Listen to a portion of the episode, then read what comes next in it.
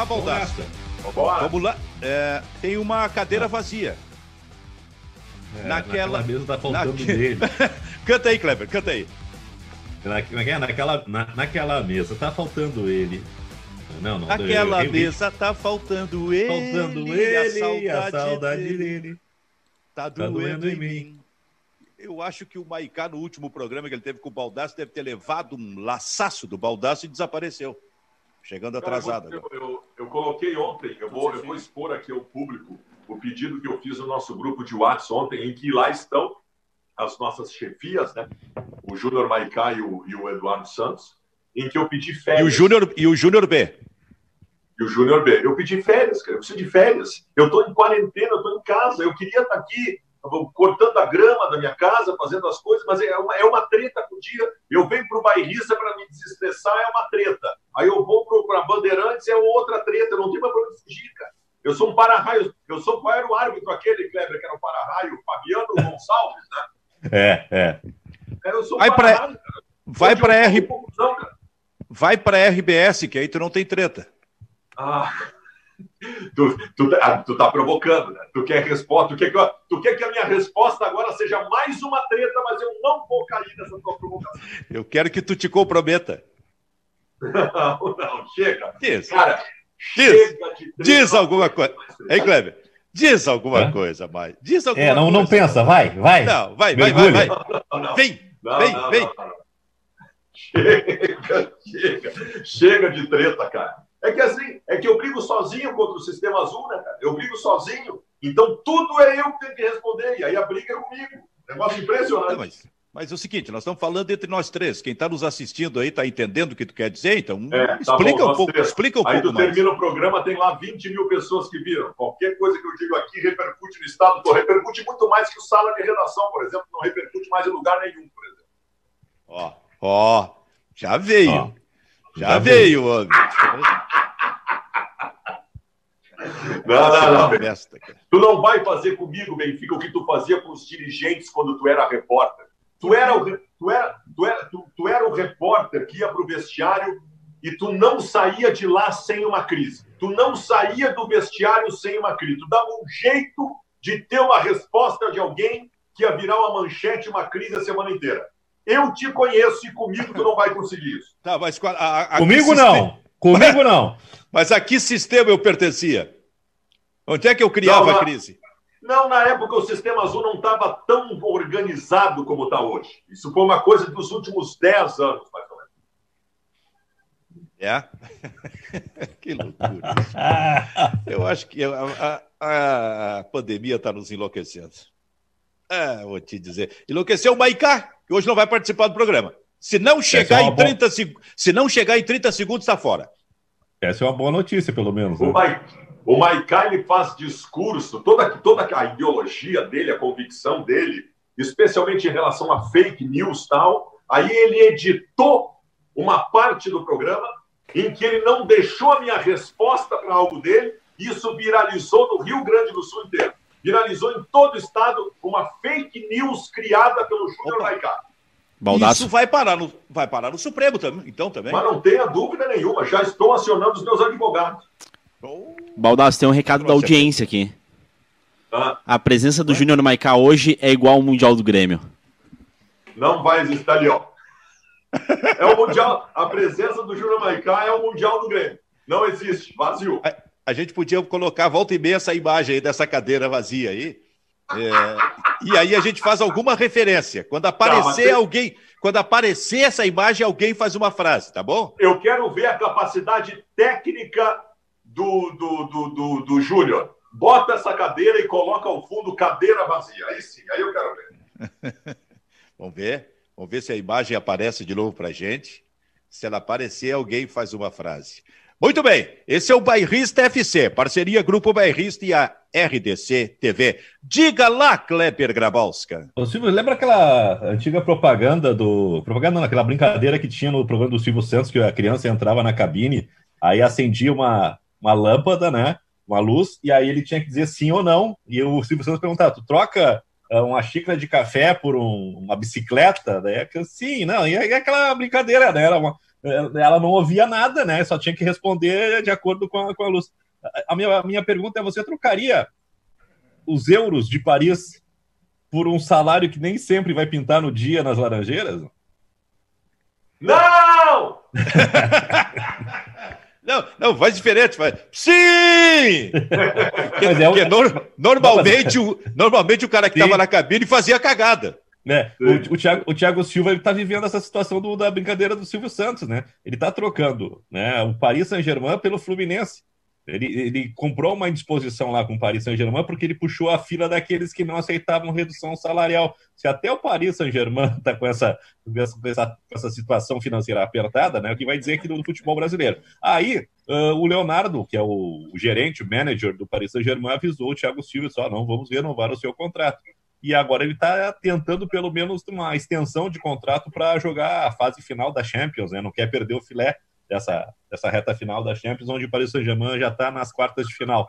Né? E ele deve repetir a trajetória do Fred, né? encerrar nas Laranjeiras, num clube que, olha, não está tão ruim quanto o Botafogo, mas dizer que está bem, não dá para dizer. É. Cara, é assim, ó, esses clubes assim, ó, eu, quero, eu tenho muita curiosidade, Cleber, para saber do futuro próximo, futuro, sei lá, dos próximos dois ou três anos depois da pandemia, destes clubes brasileiros, não os pequenos, mas os grandes com grandes expectativas e que às vezes trocam os pés pelas mãos para cumprir expectativas e acabam se endividando mais ainda. Os três exemplos principais estão no Rio de Janeiro: Vasco, Fluminense e Botafogo.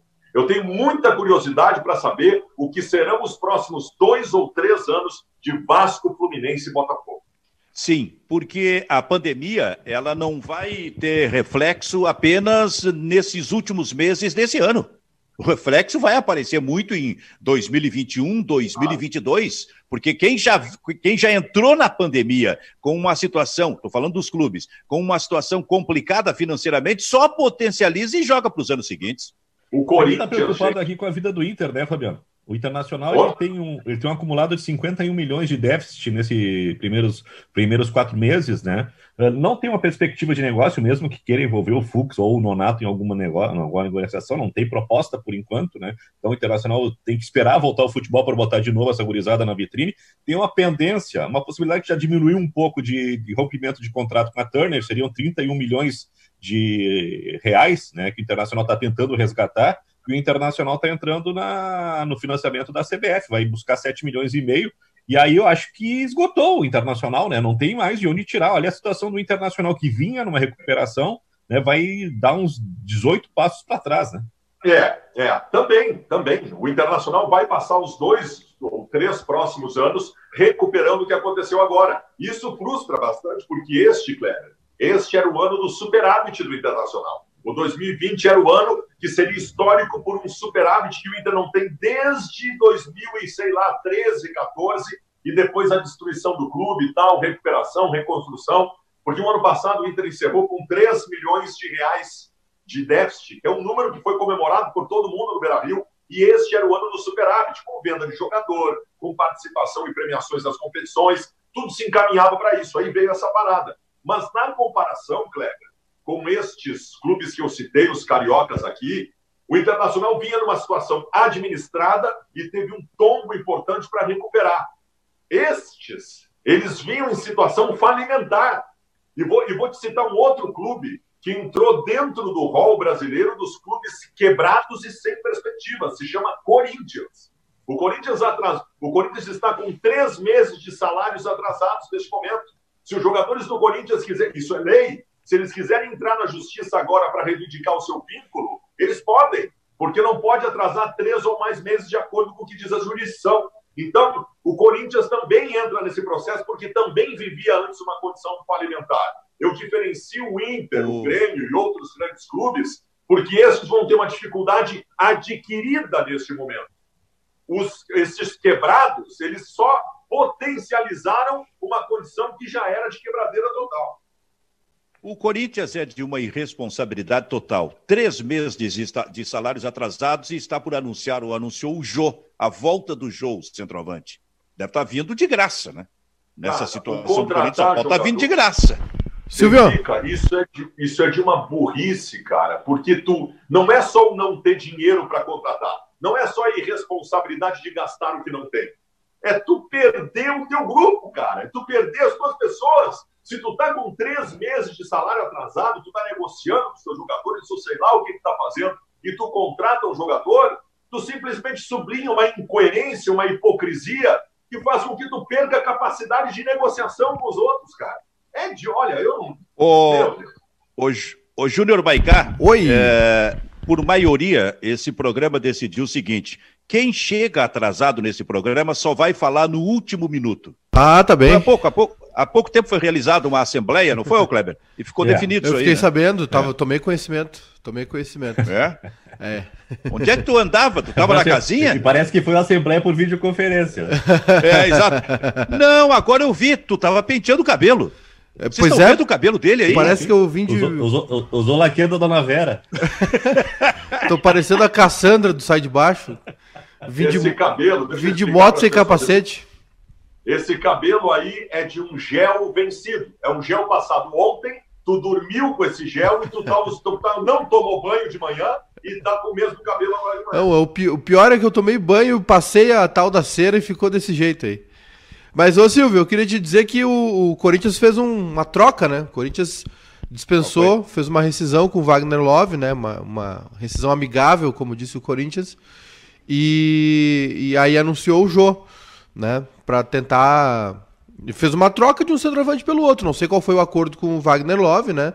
A informação é que foi um acordo é, amigável, né? Foi uma, uma rescisão amigável, então fica pelo menos isso. Mas a situação do Corinthians é realmente muito complicada.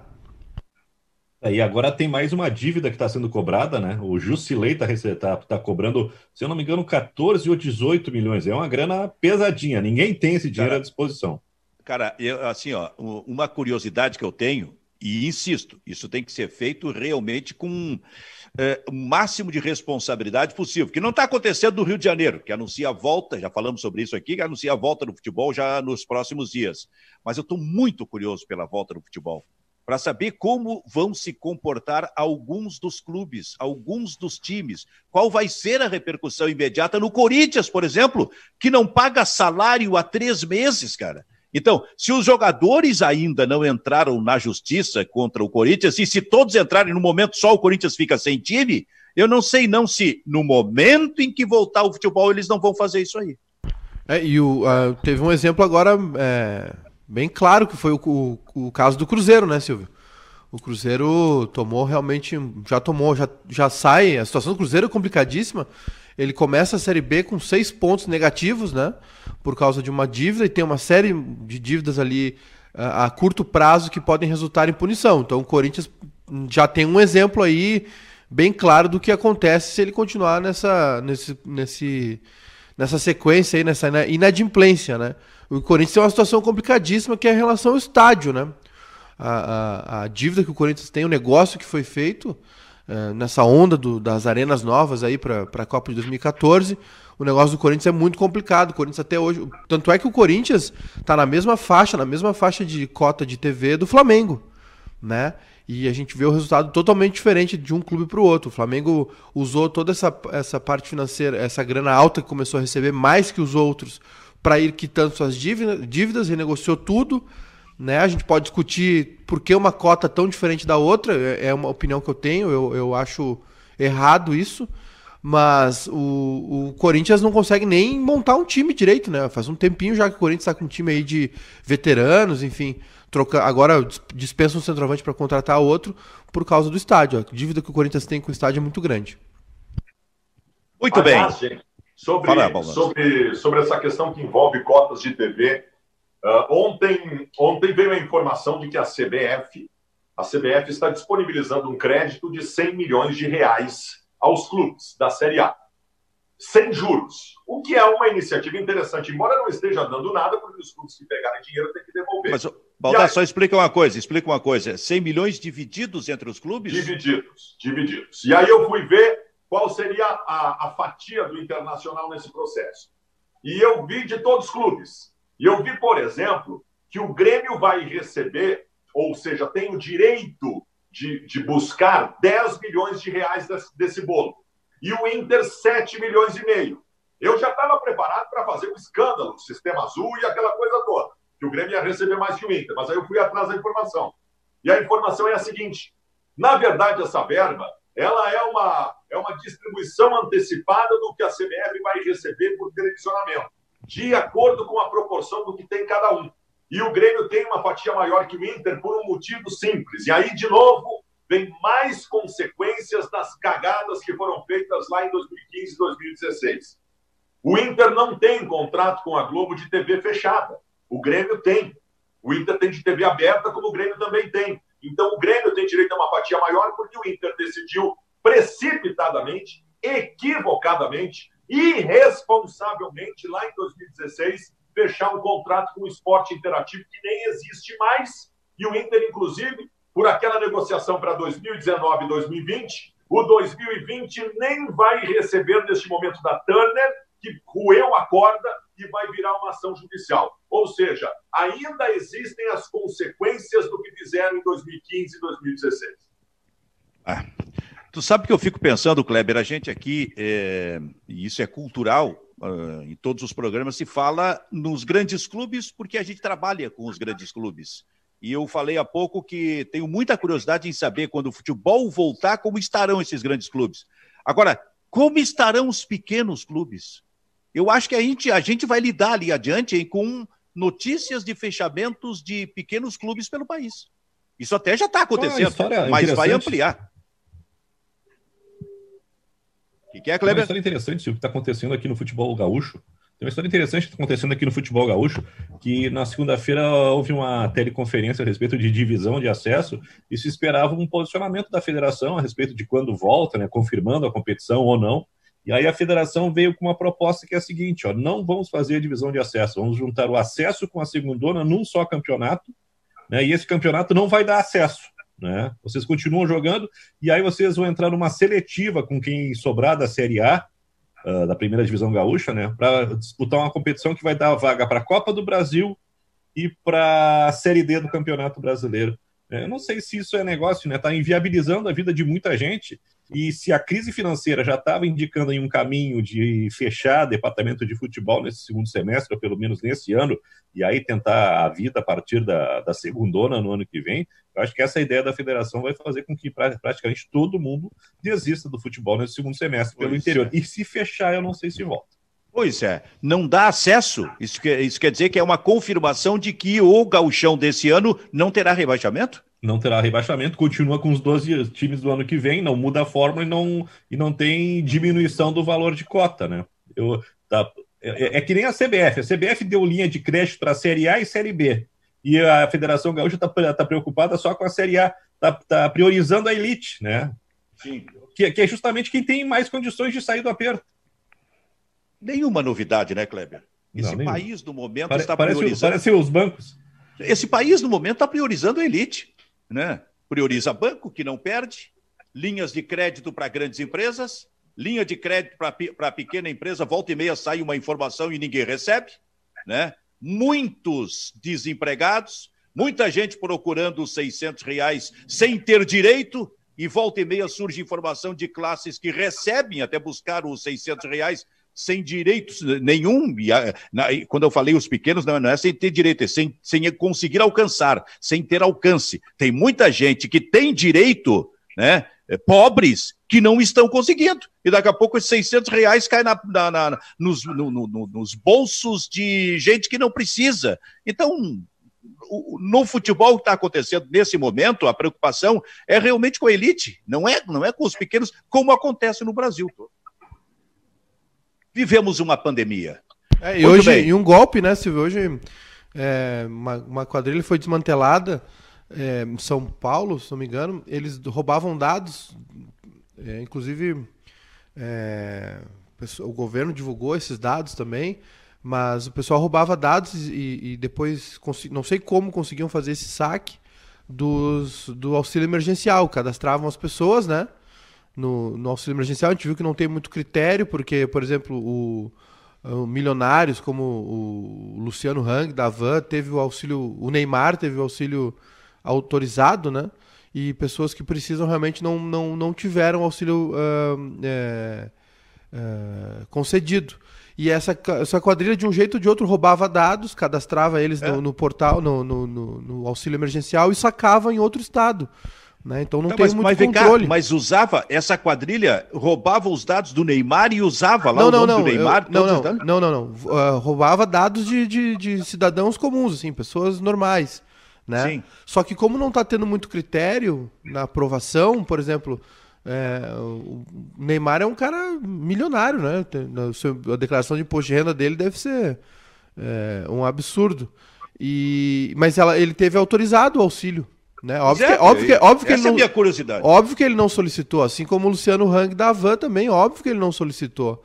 Mas eles tiveram o auxílio pro, aprovado. É curioso isso, né? Porque é só uma olhada na. na só uma, uma cruzada de, de dados aí com imposto de renda e, e informações de, de, da Receita Federal, né, que eu acho que, que deve ter, que o, o, governo deve fazer, e, que anula o, o, auxílio emergencial, mas eles Caraca. tiveram o auxílio aprovado, e, e, aí uma quadrilha, eu linkei os dois assuntos, né, Silvio? Porque essa quadrilha, ela, de um jeito ou de outro, roubava dados, e hoje em dia, infelizmente, é fácil conseguir o CPF de alguém pela Receita Federal, pela, pela internet, digamos assim, e aí cadastrava no auxílio emergencial o nome de outra pessoa e tem, tem casos de pessoas que precisavam e foram se cadastrar e já, já, dava já constava como cadastrado e alguém já tinha sacado o valor. É bem complicado, é bem, tá bem confuso cara, essa situação. Dizer, cara, ô, Maiká, essas quadrilhas ajudam com esse tipo de ação a matar gente no Brasil, matar pobre no Brasil. Porque eles tiram o dinheiro lá de quem realmente está necessitando para comer. E se não tiver para comer e passar um mês sem comer, aliás, nem vai aguentar um mês sem comer. Então, olha, é muito talento dessas quadrilhas, que consegue, inclusive, crescer no pior momento da história do país, em termos de pandemia, de saúde. Onde é que, para onde é que esse pessoal precisa ser recolhido, hein? Cara, eles, eles têm que mofar numa cadeia, definitivamente, até o final da vida. Bom, tem pena perpétua no Brasil, mas tinha que, para essas quadrilhas sim que tinha que encontrar, porque nesse momento em que muita gente está sofrendo e tem gente morrendo em função disso, em razão de não poder alcançar ali os 600 reais, tem quadrilhas se, se locupletando com isso. É, ah, é de forma. É nojento, é, é, cara, é nojento isso. É o cara aquele que começa a cobrar o álcool gel cinco vezes mais quando vem a pandemia, as pessoas precisam do álcool gel, né? É o cara aquele que, quando dá uma crise sanitária, de enchente, alguma coisa assim, começa a vender água por cinco vezes o valor. É a falta de sensibilidade e de caráter, né, Benfica? De caráter, acima de tudo. É, é verdade. Bom, Bairrista FC, parceria Grupo Bairrista e RDC TV. Ô, Kleber. Oi, fala, fala. Vou, vou para Santa Catarina. Vou pra, tô indo para Santa Catarina, estou abandonando o programa, Fabiano. Depois, pode falar que depois eu completo a notícia. Opa. Tá, tá bom. Deixa eu só complementar, a gente está falando de negociação com os jogadores, só para fechar esse assunto. Uh, o Inter, no processo de negociação com seus jogadores, abriu uh, há cerca de uma semana uma negociação com os seus jogadores que estão emprestados a, a outros clubes. São cerca de 10 jogadores, para diminuição de salário. 25% também, como é do grupo que está aqui. E todos aceitaram, menos um, Valdívia. O Valdívia foi o único jogador que não aceitou redução de salário. Que é um direito dele? É, é um direito dele. Mas eu sou obrigado a dizer o seguinte, e eu falo aqui com o Silvio Benfica, que é um cara que sempre batalhou bastante pela ascensão dos jovens, dos times de futebol e tal. Ao mesmo tempo em que tu sempre teve preocupação sobre assessoria a essa ascensão de um menino para que ele suba com responsabilidade, sem trocar os pés pelas mãos e não tome atitudes equivocadas. O Valdívia talvez seja a cartilha personificada de como fazer tudo errado para chegar a uma condição de alto nível no futebol brasileiro, de um menino de qualidade que ele era e tinha futebol no corpo, e em determinado momento da carreira, concomitante àquela crise do Internacional em 2016, o Valdívia começou a fazer uma coisa errada atrás da outra. Em 2016, ele não se envolveu com o processo para evitar o Inter da queda, e a responsabilidade era muito dele, porque ele era a referência técnica, na medida que o D'Alessandro tinha ido embora. Em 2017, ele, o, o Inter diz que ele não se recusou a jogar a Série B. Ele nega. De qualquer maneira, ele não fez nenhum esforço para continuar no Inter, como outros fizeram, como o D'Alessandro. Como é que foi essa? Como é que foi essa história? Como é que foi essa história do, do que que se negou a, jogar a Série B? Como é que foi? Ele, ele nega. O presidente Marcelo Medeiros deu uma entrevista dizendo que o Valdívia não quis jogar a Série B e pediu para ir embora. Depois de ter respondido a uma pergunta minha num programa do Luiz Carlos Reck na Ubra, quando o presidente estava do meu lado e eu perguntei, e o Valdívia? Ah, o vídeo está aí para todo mundo ver. E o Valdívia, presidente Marcelo Medeiros? Claro, ele foi objetivo, ele disse assim: o Valdívia não quis jogar a Série B. E aí depois, dias depois, ou tempos depois, o Marcelo Medeiros veio para dizer que não disse, não tinha dito, dito, uh, dito nada disso.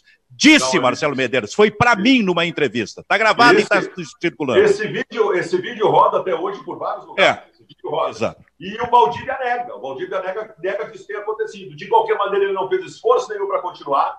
O Valdívia tinha encaminhado uma condição de ídolo da torcida do Inter, porque é uma figura muito carismática e realmente fez tudo errado. E agora essa é a cereja do bolo. É direito dele? É. Mas ele podia fechar o seu ciclo Internacional, de alguma forma tentando recuperar alguma coisa que se perdeu, ajudando o Inter nesse momento, e ele preferiu não ajudar. Lamento muito. Hum. É uma carreira que se vai, é um menino que partiu praticamente do júnior para o veterano sem ter conquistado nada no futebol.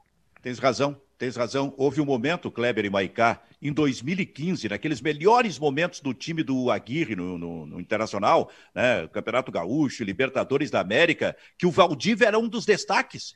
O time estava a mil, rapaz. Tinha um movimento rápido de, de, de trás para frente com a participação do Valdívia, que era interessante. E o Valdívia que iria para participar, Kleber, da, da Olimpíada em 2016. É, 2015... não, tive, não tivesse machucado. 2015 é um ano interessante para o Valdívia e para muita gente. O, o, o, Aguirre ele chega e começa a fazer um rodízio. O Valdívia já está um pouquinho à frente, mas ele sobe, ele sobe e se transforma em titular junto com o William e com o Rodrigo Dourado. O Internacional tinha o Rodrigo Dourado de volante, o Arangues fazendo a, a transição. Aí de um lado o Jorge Henrique, de outro o Eduardo Sacha, o D'Alessandro e o Nilmar. Era esse o time do Internacional com muita velocidade. E aí o Valdívia pega o lugar do Jorge Henrique e o Inter acelera. Né? E 2015 é um grande ano do Internacional até cruzar com o Tigres. Aí as coisas deram errado, o Internacional se perdeu, a direção fritou o Diego Aguirre, mas o Valdívia continuou em alto nível. Só que aí vai para a seleção pré-olímpica, estoura o joelho, que é a mesma lesão que o Douglas teve, né? Ligamento cruzado,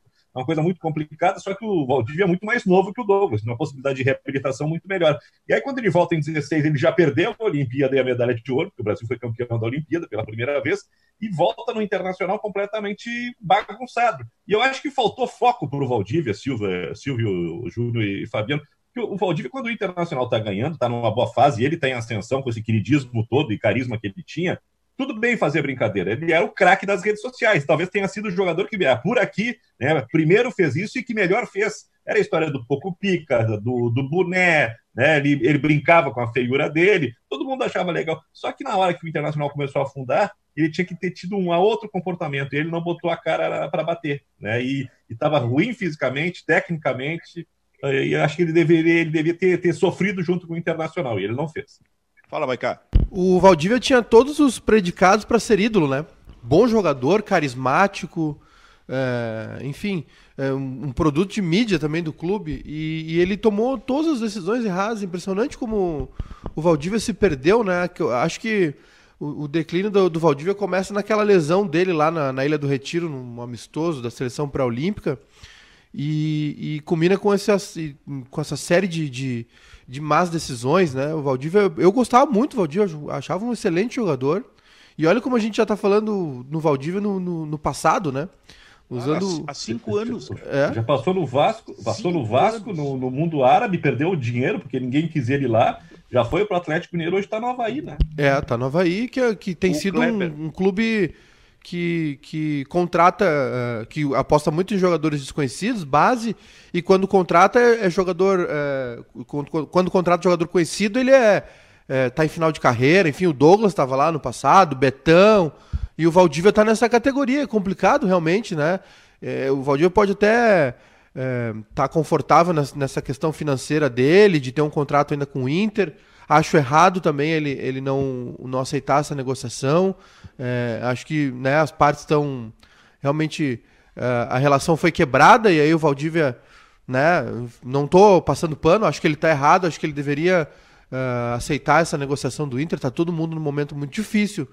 Agora, o, o, essa, é, essa questão né, do, do, do jogador Valdívia é muito complicada. Um jogador, o que, que ele deve ter? 25, 26 anos, enfim. E a gente já é. trata ele como ex-jogador. Pois é. Eu, o Kleber há pouco falou que o Valdívia, lá em 2015, ele estourou nas redes sociais e brincava com a própria feiura. E foi verdade. E eu estou me dando conta do seguinte: talvez o Baldaço não faça sucesso nas redes sociais porque ele não brinca com a própria feiura. Cara, eu vou dizer uma coisa para aí... É. Eu, eu talvez seja uma das principais referências de sedução e beleza nesse estado do Rio Grande do Sul.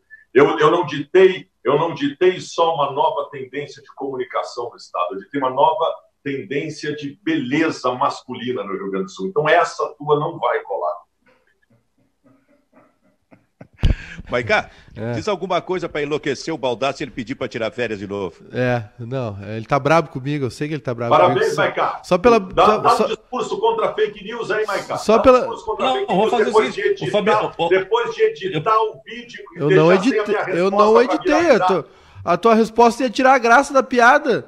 A, a, era uma brincadeira que tu te, te confundiu ali, que era mundial, não era. Fica tranquila, tua credibilidade não foi abalada. Eu, eu acho, eu vou te dizer quais são os, os perfis, os perfis que, que tornaram esta esta brincadeira do Maicá popular. São os perfis mais importantes do Grêmio nas redes sociais. O Grêmio tem perfis absolutamente importantes, de figuras absolutamente representativas, como o Hospício Tricolor, o, o Seu Ourives, são tudo fake com foto de tudo fake. Ninguém é sabe é fake. Do, isso aí é tudo, é tudo do Cacalo. O Cacalo comanda uma grande rede. É, é, é, tipo esse inquérito que tá no STF de, de, de fake news na, na, eleição. É o Cacalo. O Cacalo tem uma, uma malha de perfis só para bater no baldaço. Por isso que eu digo, cara, o Cacalo, se o Cacalo introduzisse a rede social de maneira efetiva na sua vida, o Cacalo ia ser um fenômeno gremista. Porque o Grêmio não tem. É só esse bando de ratão aí com perfil fake que, que não tem credibilidade nenhuma. Por que, que o Cacalo não aparece? O Cacalo, sim. Esse é o respeito. Às vezes aparecem os gremistas ratão aí tentando, tentando debater comigo. Não é o caso do Maicá, que é uma grande. O Maicá é uma das figuras culturais mais importantes do Rio Grande do Sul. Mas eu digo, cara, eu debato com o Cacalo, velho. Eu debato com o Cacalo. Não, não me vem, não, não, não me aparece na minha frente para debate. Vou debater com alguém do meu nível. Quer dizer que o Maicá não é ratão, então? Não, o Maicá não. É um Maicá... ratinho, é um ratinho. O que, que ele pode... aliás, aliás Maicá, eu tomei... Fala, Baldasso, fala. O Maicá, o Maicá é uma figura importante para a cultura gaúcha, porque o Maicá estabeleceu um levante gaúcho nas redes sociais que não havia existido. Tá? Inclusive hoje, sendo em comunicação muito mais importante que a RBS, por exemplo. Mas, mas o Maicá, como figura gremista, deixa muito a desejar e fica muito abaixo de mim. aliás, já tomei corneta, Silvio Benfica. Tomei, tô, tô, ah, tomando corneta no Instagram. Ah, que o bal... ah, que o Baldaço fala demais, que tem que controlar o Baldaço, saudade do Cacalo. O, ba... o Baldaço fala que o que o Renteria era melhor que o Messi sobra para mim no Instagram. Eu não vou mais participar desse programa. Mas o Cacalo não está participando desse programa porque ele não quer. Aliás, qual é que é do Cacalo que esses dias apareceu numa live aí de alguém e não participa aqui do programa? Aliás, eu acho que. Está recebendo sem participar, né? Está é? recebendo sem participar. Não. Depois vai querer eu... direito de imagem, não sei o quê. Né? Exatamente. Nós todos aqui negoci... renegociamos o nosso salário com o bairrista, tá? E o bairrista está perdendo o grupo porque está permitindo que o Cacalo, que recebe, não esteja participando do programa. Má, má condução administrativa do Júnior Maicá e do Edu. Como, de novo. Sendo o Cacalo um dos maiores salários do grupo. Não é, tem exato. exato. O, o cofre está com. A chave do cofre fica com o Eduardo Santos. Olha só, Kleber Grabowska o livro Cem Vezes Gauchão, a história centenária de uma paixão, de Gustavo Manhago. Ficou boa essa, Ricardo? Grande escritor. grande ficou, escritor. Boa. boa, boa, boa. Grande escritor. Vou abrir. Vou, vou, agora eu quero, ver se o, eu quero ver se o Kleber leu tem, esse livro. Tem que explicar, Silvio. Tem que explicar essa, é. essa minha corneta, porque é, não é nada contra o Manhaga, que eu tenho ciúme, né? Tenho ciúme do Kleber. Eu sei, eu sei. Eu vou abrir esse livro em alguma página para ver se o Kleber leu esse livro e se ele pode falar alguma coisa. Bom, eu estou abrindo. Olha só, rapaz. Eu abro o livro aqui, ô Kleber, na página 81, onde aparece a foto de Breno Melo, o ator Breno Melo, craque ator, que foi campeão pelo Renner e depois foi fazer o filme com um, um dos principais personagens, o Orfeu do Carnaval. Explica pra gente aí, hein, Kleber? Bom, o, o, o Breno ele foi titular do time do Renner, né, que era chamado Papão de 54, e talvez o, o, o, o Renner seja assim o primeiro exemplo de consagração, né, daquela ideia de futebol empresa, né, porque o, o time do Renner nasceu através dos funcionários da, do, do, grupo industrial Renner, né, que fabricava eh, roupas, né, e tecidos, e depois, né, o nome ficou conhecido através das lojas Renner, né, uh, ele era titular, e, e, nesse time de 54 ele, ele tinha fama de galã, foi para o Rio de Janeiro, né, fez sucesso no cinema, mas antes de, dessa dessa outra vida dele, ele fez parte de um time que entrou para a história, né? O time que tinha o, Valdir de Moraes como goleiro, que tinha Enio Andrade como o, o, cérebro do time, né? E que aqui ganhou o campeonato metropolitano e depois foi decidir o campeonato gaúcho e patrolou todo mundo, né? Eu acho muito legal uma história que tem uh, do Renner, uh, como o, do, o nome do, do, estádio do Renner é o Tiradentes,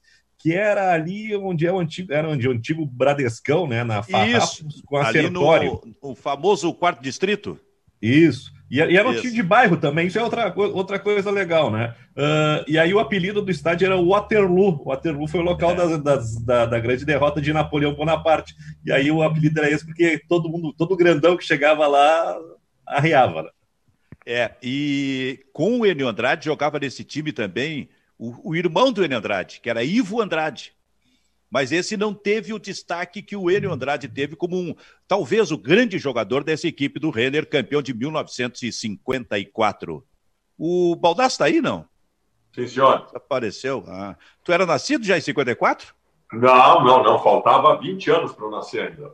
Mas essa é uma história bonita e interessante. É o seguinte, Benfica. O título do nós que somos jornalistas esportivos há, há bastante tempo, nós convivemos durante muito tempo com aquela magia do o único dos últimos 50 anos, só o Renner conseguiu o campeonato gaúcho. Isso se quebrou em Sim. 98 com Juventude, em 2000 depois parecia que tinha virado uma normalidade com Caxias e depois passamos longos anos de novo sem ter alguém do interior campeão até o Novo Hamburgo ganhar em 2017, né? Só, é, deixou de ser exceção o Renner na medida em que depois começou a acontecer de novo. É, mas tem um detalhe, né? Desses três aí que foram campeões, talvez só o Juventude tenha feito planejamento. Os outros foram muito mérito do Tite com a conquista do Caxias, né? O Tite estava uh, num grande momento, estava numa projeção espetacular que depois foi confirmada com o Grêmio, Corinthians, seleção brasileira. E o Novo Hamburgo, o Novo Hamburgo é obra do acaso, porque o sonho do, Juventude, do Novo Hamburgo naquele campeonato era passar de fase, chegar no mata-mata. E aí começou a engrenar, sabe, agora a gente quer o título do interior. E tanto é verdade que aquilo foi obra do acaso, que passou um ano, né, o Novo Hamburgo estava jogando gauchão de novo e quase caiu no ano seguinte, não conseguiu uh, aproveitar na comunidade o prestígio que teve, porque ninguém quis se associar ao Novo Hamburgo, o quadro de sócios, uh, não sei nem se não diminuiu, porque começou a achar muito caro e, uh, ser sócio do Novo Hamburgo, a comunidade não abraçou o Novo Hamburgo e o que se tinha se perdeu. Não, e, e no ano seguinte, eu acho que chegasse a falar, então quase rebaixado, né? Bem, bem, se, o Cruzeiro, se o Cruzeirinho não erra um pênalti na última, no último é. minuto, na última rodada, o Novo Hamburgo está rebaixado. Cara, mas o Baldasso tocou num ponto interessante, porque o Renner foi campeão, e quando, quando eu brinco aqui, ô Maiká, é que o Kleber é, é um dos, do, do, dos autores do livro também, junto com o Gustavo Manhago. Mas essa sacanagem eu vou fazer sempre que possível aqui no programa. Mas aí eu, aí eu provoco sobre histórias que eu acho realmente interessantes que o livro conta aqui. Mas o que eu queria dizer é o seguinte: o Baldasso lembrou que o Renner foi campeão em 54.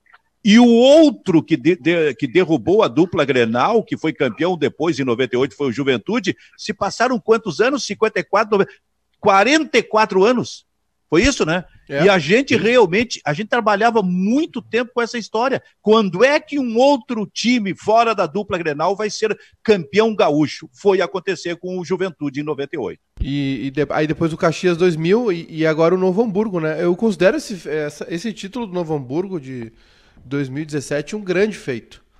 É, primeiro porque é, a gente está numa, numa era onde uh, a distância entre os clubes grandes, né, aos, aos clubes do interior, os clubes, os clubes da capital contra os clubes do interior, tá, tá a distância está muito grande, né, Silvio?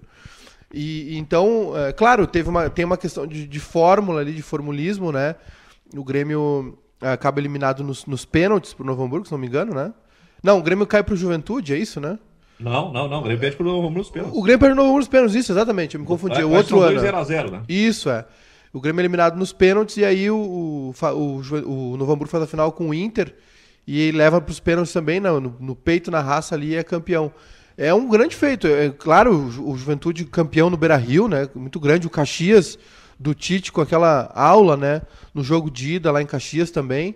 Mas eu, eu, eu acho esse, esse título do Novo Hamburgo emblemático.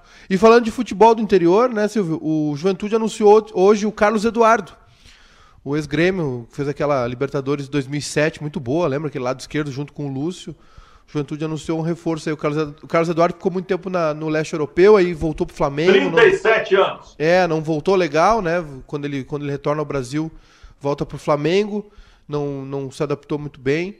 E agora no Juventude. Juventude apostando, fazendo não, uma contratação é... aí para B, Série eu, B. Eu acho que não é 37, eu acho que são 32 anos, Baldasso. Tudo Dois, isso é? Se... Hã? Vamos 32, descobrir aqui. 33. Porque dois, não, 32, 32. É, 2007. É, então tá. Não, eu, eu li, eu li alguém colocou errado. Então, não, não o Carlos Eduardo, o Carlos Eduardo ele, é, ele é 5 anos mais novo que ele, tem 32. ele é de 87, 32. Vai fazer Cara, 33 eu... ano que, mês que vem. Uh, nesse momento em que se recupera muita coisa assim de histórias do futebol, uh, eu lembrei de um detalhe e, e aí me envolve, ficou, que foi quando eu criei aquele Estúdio B, aquele projeto lá na Rádio Gaúcha em 2010, já se vão 10 anos, que parou, era um projeto para internet, né? Parou com vários vídeos no YouTube. E aí eu estava fazendo um levantamento especialmente sobre dupla Grenal, porque eu tenho outros vídeos, inclusive com colegas jornalistas.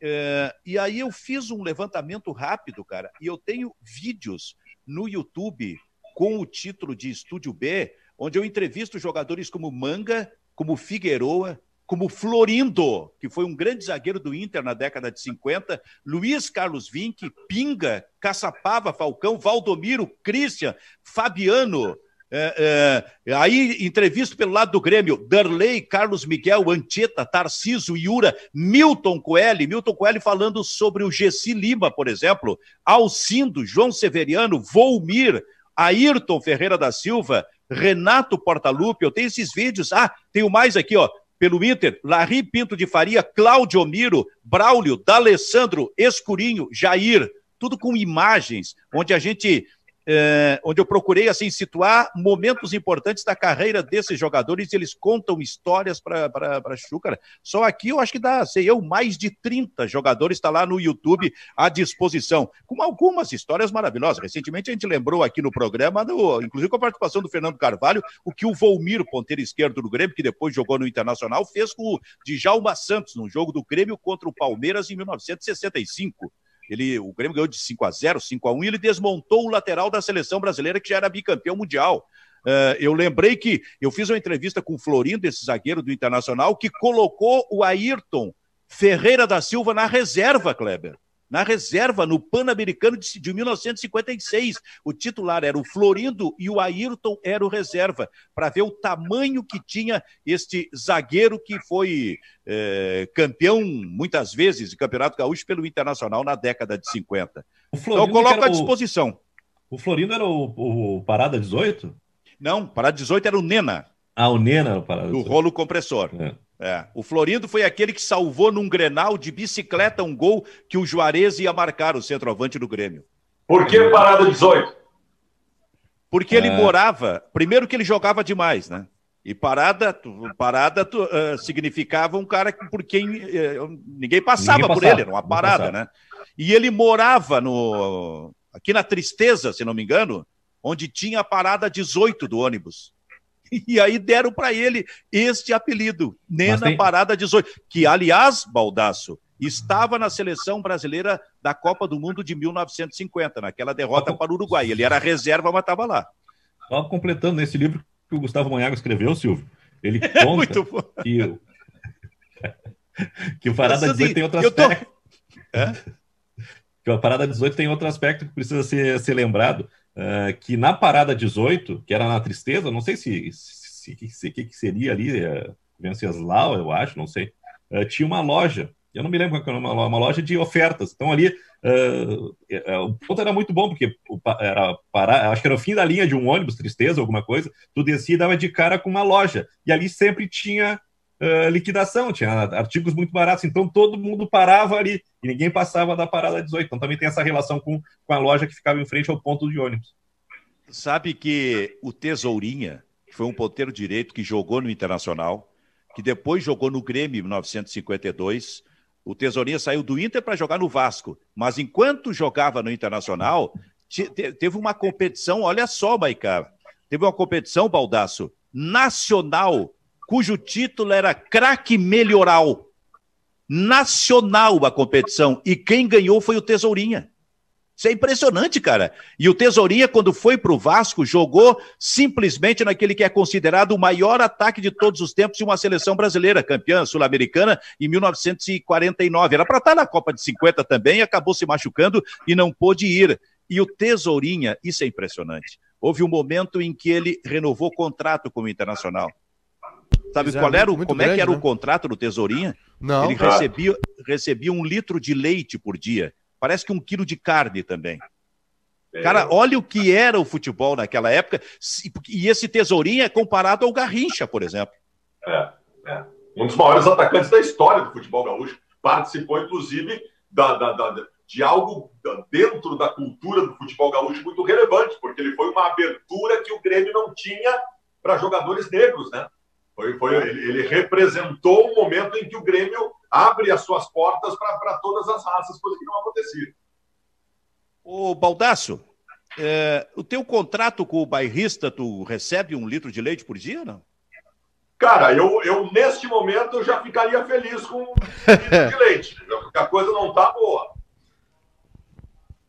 O Santos Sotile, o Santos Sotile conta uma história muito engraçada, que o, do time do Ipiranga de Erechim, o presidente montou o montou um time de júnior. E aquelas coisas de futebol do interior, os caras dormiam embaixo da arquibancada no, no alojamento do clube.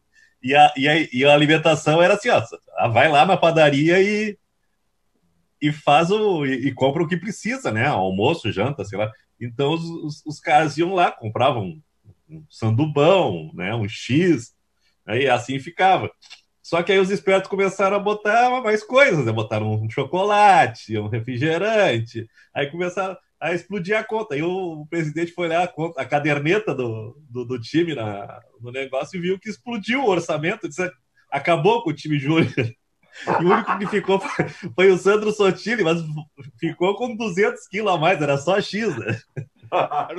no tempo do caderno, né? É. Cara, sabe que em 85, naquela grande passagem do, do, do, Brasil de Pelotas pelo Campeonato Brasileiro, que ganhou aquela maior partida da história do Brasil contra o Flamengo, eu fiquei uma semana com o Brasil lá, treinado pelo Valmir Loruz. E eu me dava bem com os caras, assim, o Zezinho, o cara maravilhoso, o Bira, o centroavante, que depois veio jogar no Grêmio. E aí eu parava, oh, Maicá, na tua terra, no Hotel Manta. Fiquei uma semana no Hotel Manta, lá, no centro da cidade. Do lado tinha um restaurante. E volta e meia eu encontrava o Bira ali comendo ali, centroavante do Brasil. Eu, eu não lembro se o Bira falou alguma coisa, mas eu, eu, eu concluí que aquela, aquele almoço do Bira, quase que diariamente ali, fazia parte do contrato com o Brasil de Pelotas. Ali, aliás, o, o, Bira, o Bira, se quiser, ele não paga nenhum almoço mais em Pelotas, né? Ídolo lá, né? Autor do gol, clássico contra o Flamengo. É isso, né? Tô certo, né, Silvio? Me corrige claro, aí. Tá certo. É que eu não era nascido. Eu tinha, eu não, tinha eu um ano de idade. Era 85 isso, né? E o, e o Bira é impressionante, porque o Bira jogou tudo aquilo pelo Brasil naquele ano de 85 e enlouqueceu o Paulo Santana. O, o Santana fez uma coluna na Zero Hora sobre o Dario, que ele colocou, usou toda a coluna com o nome do Dario, o centroavante que veio jogar no Internacional. O Santana queria o Dario no Grêmio. E o Santana, eu acho que escreveu alguma coluna com o nome do Bira. Ele enlouqueceu e pedia a contratação do Bira, e pedia a contratação do Bira, e o Grêmio foi lá e contratou o Bira. E o Grêmio já tinha viajado para uma excursão à Europa. O técnico era o Rubens Minelli. O Bira chegou, foi colocado num avião e se mandou para a Europa. Acho que o Bira nunca tinha ido para a Europa, parou lá para jogar com o Grêmio. Lá ele começou a jogar no Grêmio e veio para o Grêmio muito por influência do Paulo Santana. Uma, o, Santana o, o beijou Santana o Bira teve... na, chegada, né? É? O Paulo Santana beijou o Bira na chegada. Eu acho que beijou, é verdade, é. aqui em Porto Alegre. E que é?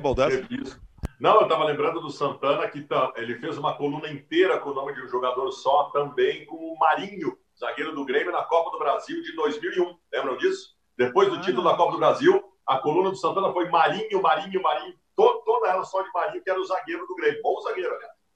Lembra do Santana entrando no, no, no, no, estúdio do Jornal do Almoço imitando o que diabo.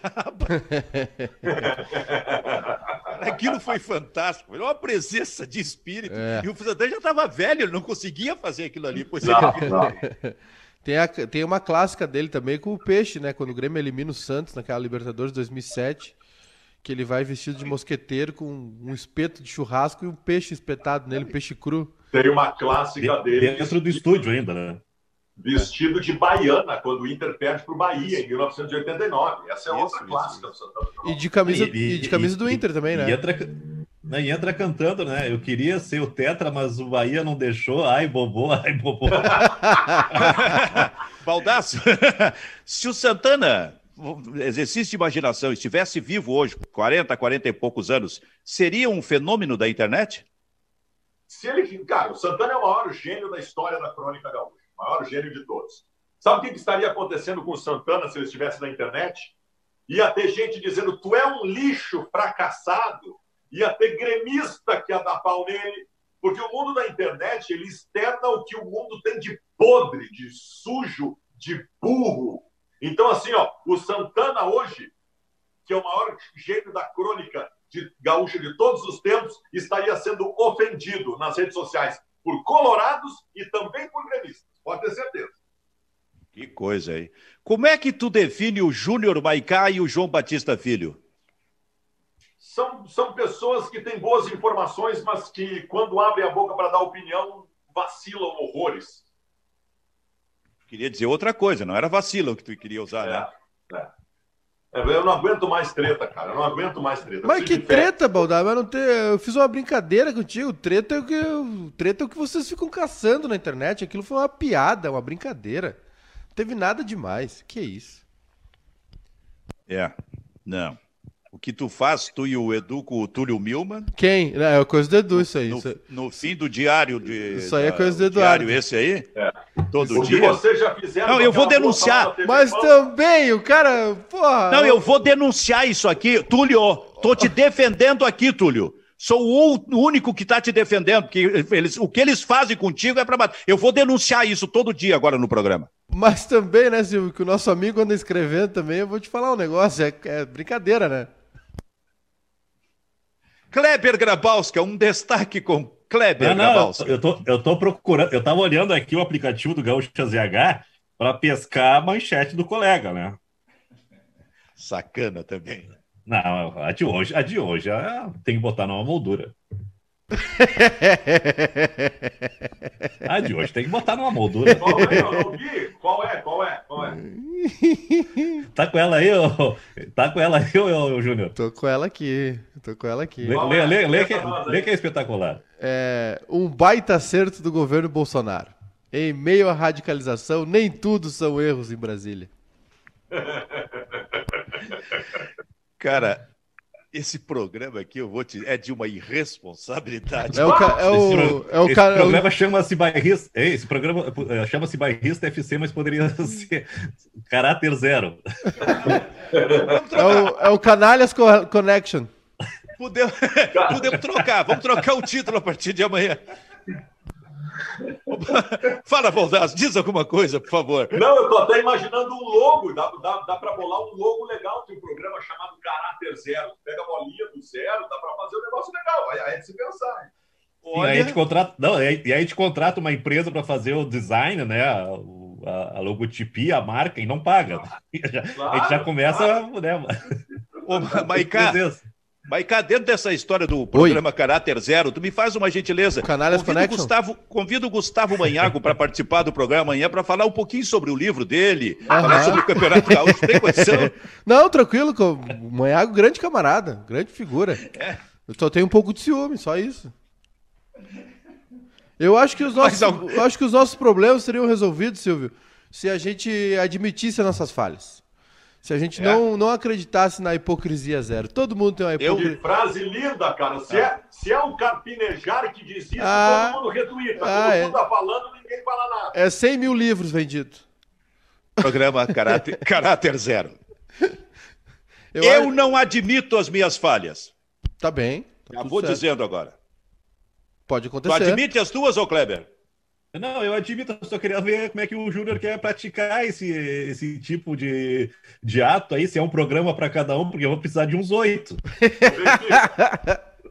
Fala, Baldassio. O dia que eu falhar, eu vou admitir, não tenho dúvida disso. Mas até agora não aconteceu. Em 50 até anos de vida. Não aconteceu.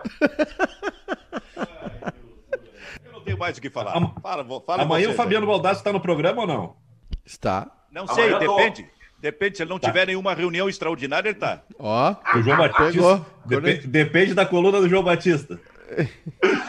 Cara, vocês lembram? Vocês lembram? Eu acho que foi na Guaíba que aconteceu isso. Na época em que Tancredo Neves, né, é, tava aquela, a, a, o Tancredo tinha sido eleito presidente do Brasil em 85 e depois teve a doença.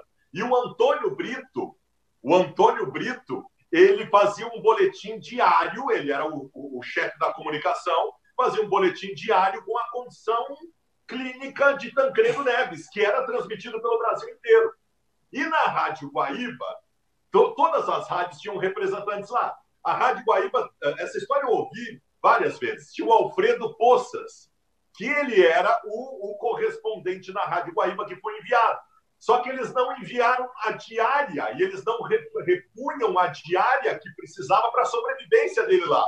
Então, quando o Antônio Brito aparecia no ar, o Alfredo Poças passava atrás fazendo assim, ó, dando sinal que ele recebeu o dinheiro.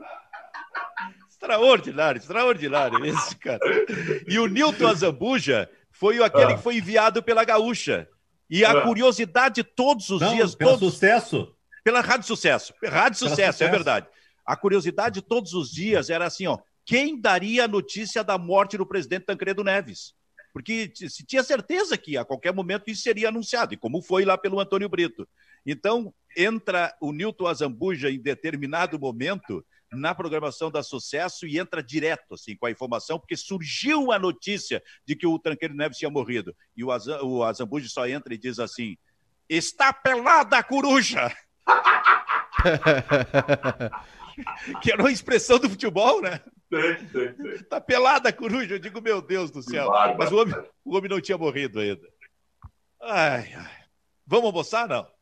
Vambora. Vamos lá. Vou comer, vou comer um sanduíche hoje. Tá na hora. Ah, o, Fa, o, Fa, o, Fabiano tá no programa amanhã? Sim. Não sei. Por então amanhã tá. a gente vai brincar de Amanhã a gente vai brincar de túnel do tempo. Fabiano Baldassi vai lembrar onde é que ele estava em 13 de agosto de 2006. Opa! Olha só, rapaz! Oslo! Então, fica a manchete para o programa de amanhã. Bairrista FC fica por aqui. Tchau, tchau.